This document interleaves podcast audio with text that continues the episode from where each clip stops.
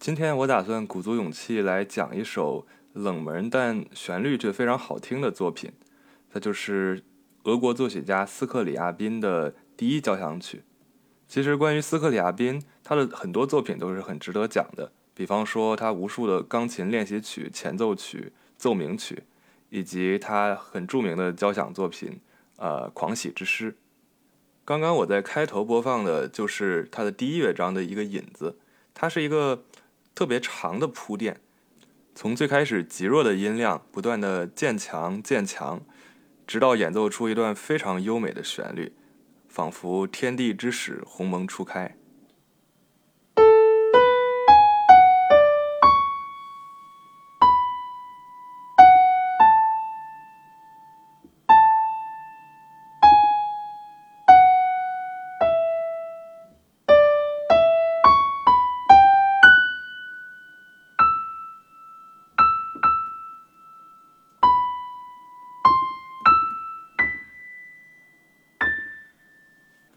这整个乐章给人的感受就特别像呃一些其他交响曲带来的感受那样，比如说贝九，贝九第一乐章那种鸿蒙初开的感觉，还有马一，就是马勒第一首交响曲泰坦，它也是以一种极弱的音量开始，然后慢慢的模仿布谷鸟叫声的乐器加入进来，然后随随之而来冰雪消融，万物苏醒。我们在这里可以放一小段马一的片段。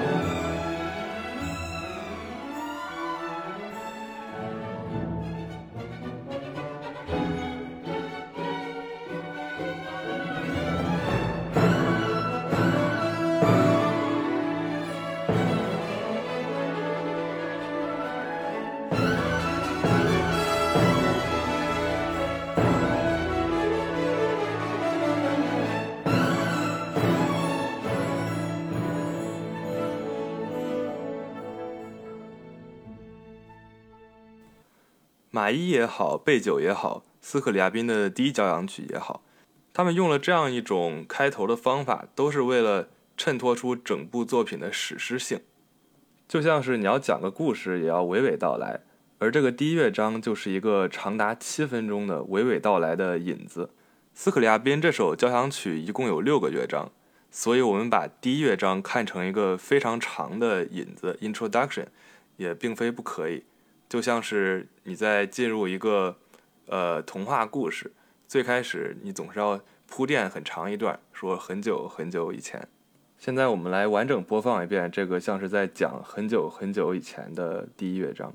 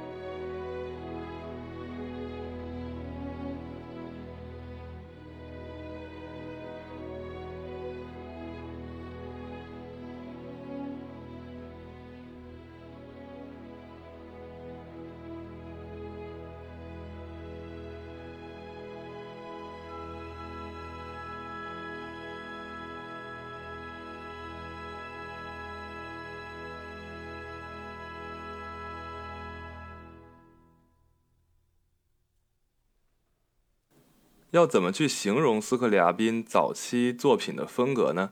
嗯，我们可以想象斯克里亚宾是生活在和拉赫玛尼诺夫同一个时代，也就是呃二十世纪初。他写的这些作品其实深受瓦格纳一派的影响，也就是说，他的这个风格其实是晚期浪漫主义的最开始。呃，我们知道斯克里亚宾晚期其实是慢慢步向了神秘主义，所以你。他会听上去跟现在完全不一样。还有一个很重要的影响是肖邦。我们知道，呃，斯克里亚宾他其实是非常崇拜肖邦的。他曾经写了二十四首这个钢琴前奏曲，就是编号为 O.P. 十一的那二十四首。他其实是致敬肖邦的这个 O.P. 二十八，也是二十四首前奏曲。呃，有传言说他甚至是去。华沙旅游的时候，都会把肖邦的这个曲谱当做枕头来枕着。但他其实比肖邦强的一点，就是他还挺会写交响曲的。肖邦就没有写过任何交响曲。我能想到他唯一的这个管弦乐作品就是钢琴协奏曲。然而那两首钢琴协奏曲的管弦乐部分写的简直就我就不多评价了。相比而言，斯克里亚宾的。不管是钢琴作品也好，还是管弦乐作品也好，它其实都是充满了和声色彩的。像是这首第一交响曲，虽然还是比较稚嫩，它是在作曲家二十八岁的时候写的，但是它其实已经有了非常丰富的这个肢体和对位。再稍早一点，在作曲家二十六七岁的时候，他还写过一首钢琴协奏曲，那首钢琴协奏曲也是我非常喜欢的一首作品。嗯，我我的评价是，它几乎从头好听到尾。下面我想播放一段第二乐章中，我觉得这个起承转合非常自然，感情非常饱满的段落。嗯，它最后是一个小高潮，它这个高潮最后还会在第六乐章中被再次使用，这里是一个小伏笔。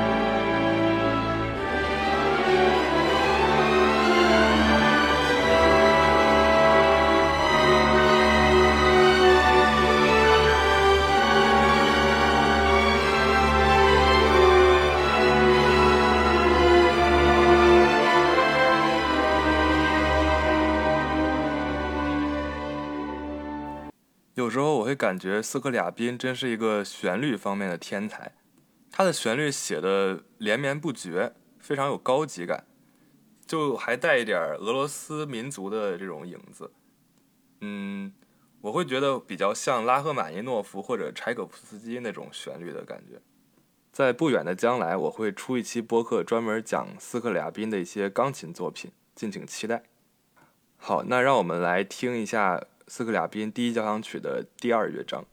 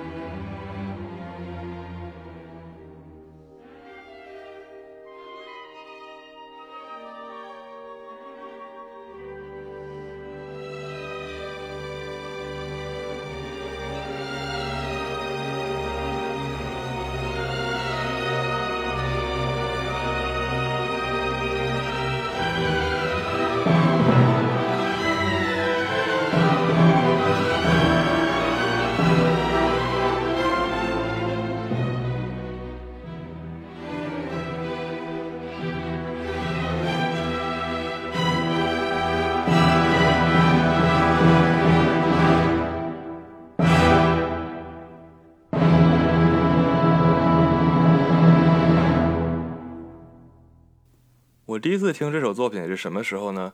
嗯，我也记不清楚了，可能听它有五六年了吧。最开始是怎么找到它的呢？其实是在 YouTube 上的这个主页推荐上找到的。其实，在这种视频网站上，就有很多 UP 主，他们致力于这个把一些冷门的钢琴作品、交响作品这种古典音乐之类的，他们呃给上传到这个视频网站上。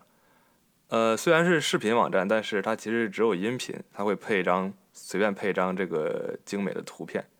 还有一个特点就是，当我在第一次听这个曲子的时候，它其实并没有分乐章的。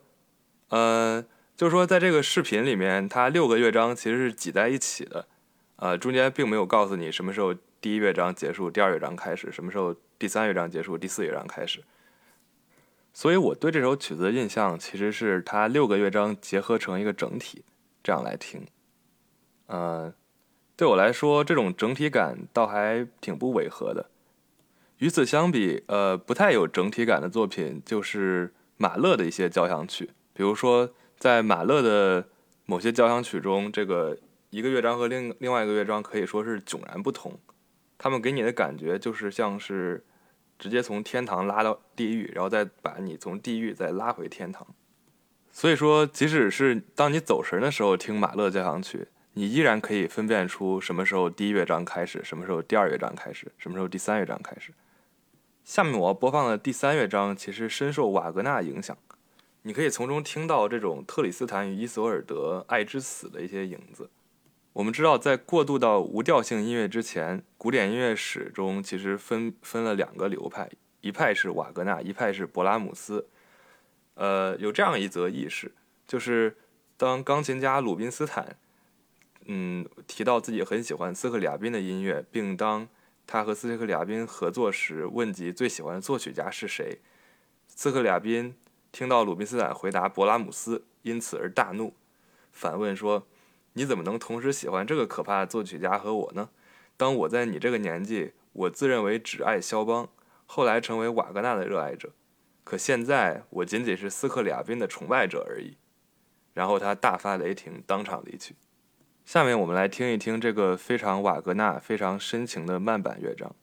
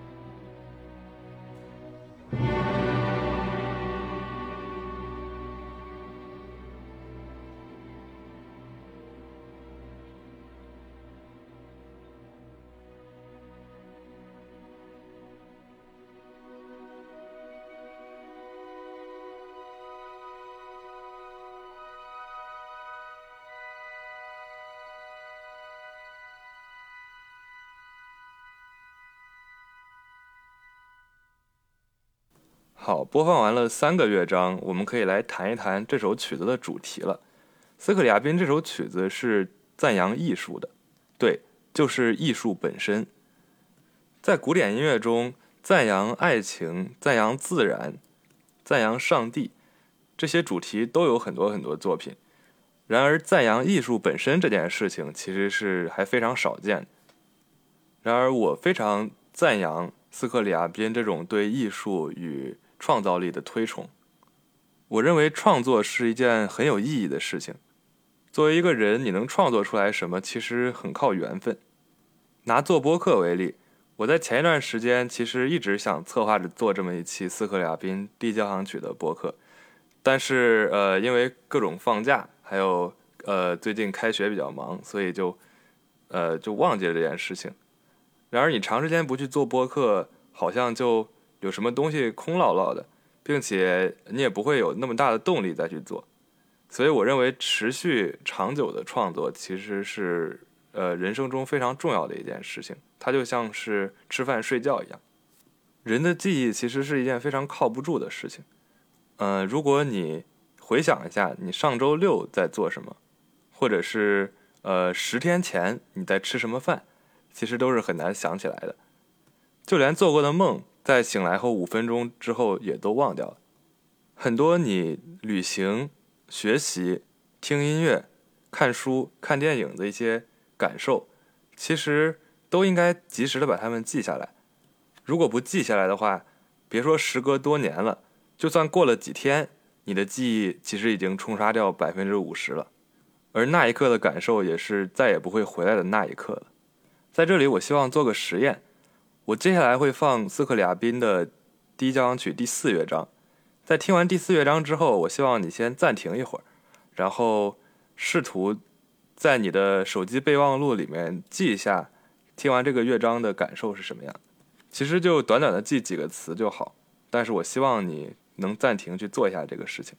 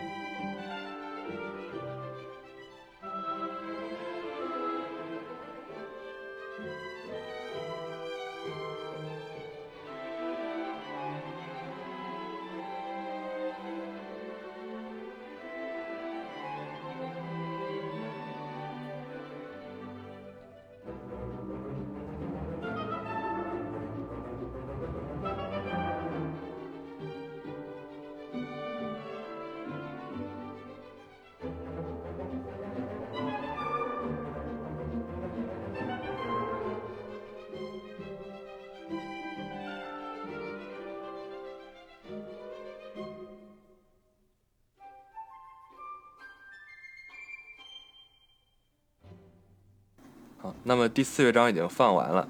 我希望现在的你暂停一两分钟，然后去记录一下你听完这个乐章的感受。它可以和这个音乐完全不相关，也可以，呃，也可以是关于整个播客的，或者是关于你这一天的心情。嗯，反正就是用一两分钟，在你的手机备忘录里面记录下来这个听完此刻的感受。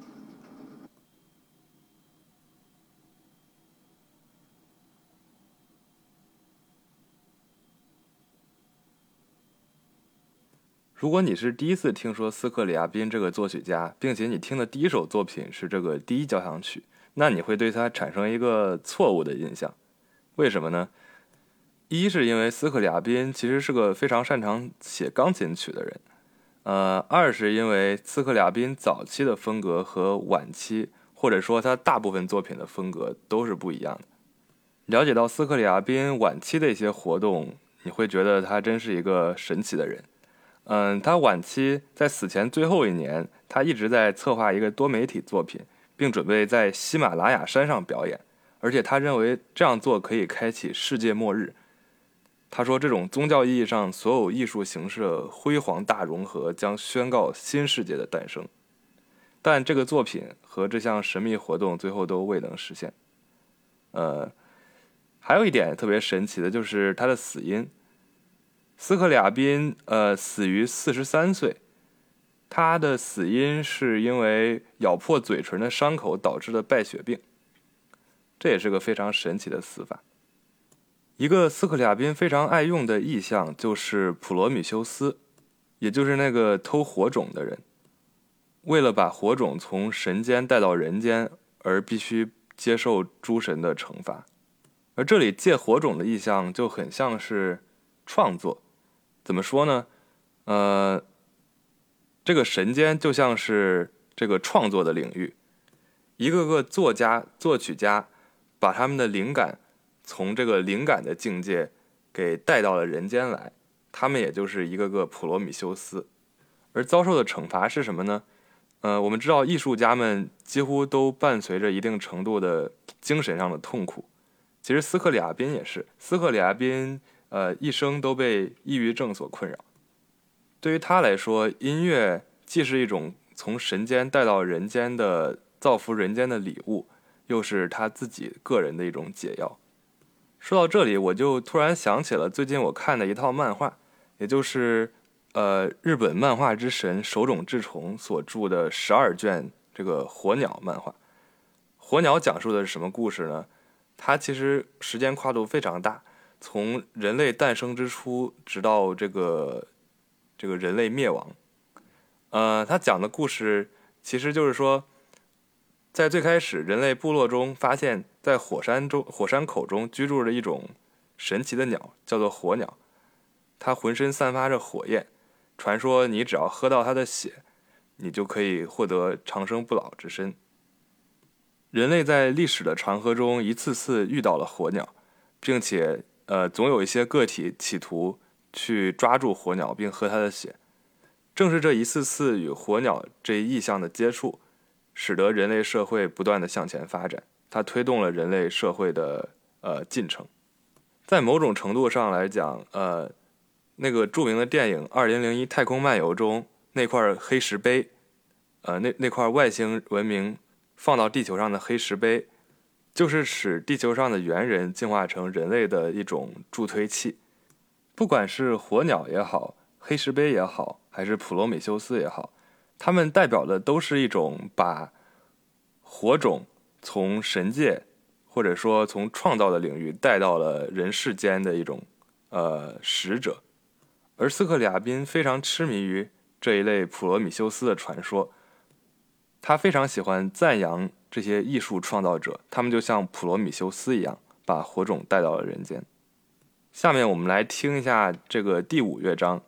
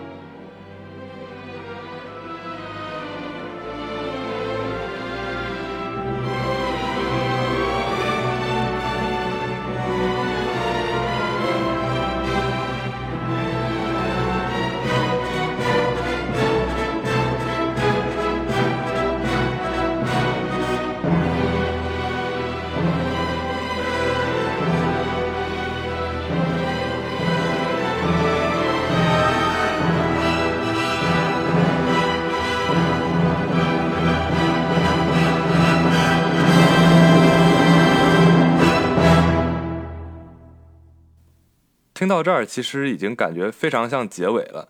呃，其实你要说这个交响曲如果结尾在第五乐章，其实也是说得过去的。但是这个交响曲还有一个非常非常非常精彩的第六乐章，它也就是我推荐这首交响曲的理由。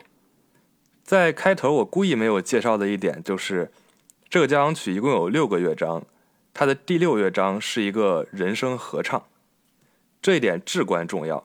因为这个合唱它点题了，就是它的歌词中就提到了要赞扬艺术，然后以及为什么要赞扬艺术。不知道我提到最后一个乐章是合唱的时候，你有没有想到什么其他作品？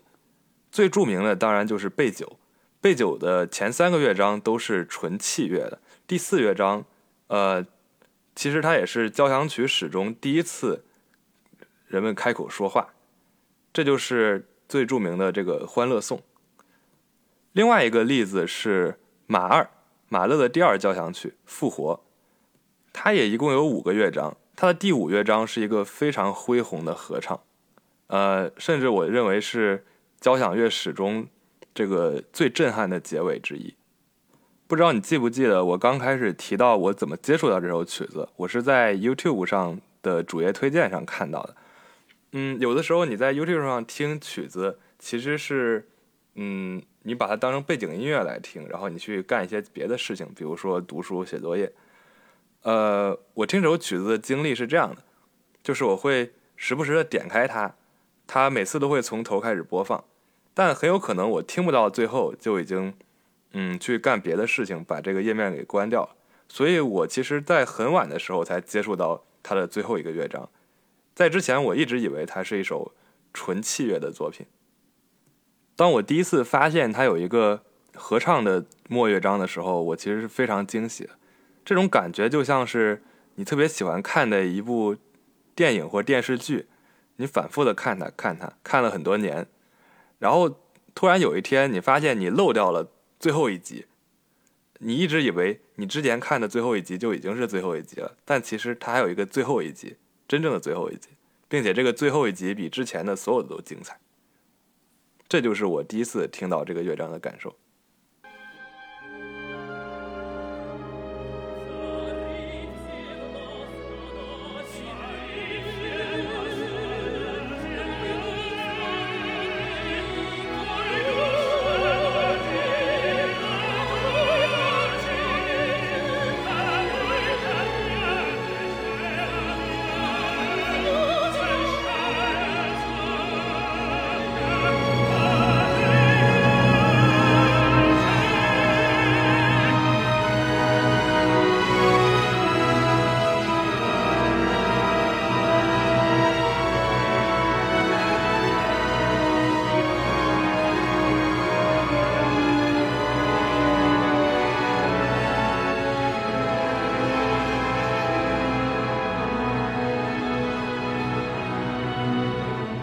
歌词中此起彼伏的用狂喜的语调赞颂着和谐的纯粹艺术，在那黑暗而冷酷的时候，当灵魂满是混乱，人类从你就是艺术那里找到生之欢悦的安慰和遗忘。你的力量使那受苦的生命被奇迹般的唤醒。在乏味与苍白的思绪中，你孕育了新的思想。不知道你有没有注意到，就刚才我们听到的这段音乐，其实是呼应了第二乐章里那个小高潮。我再放一遍。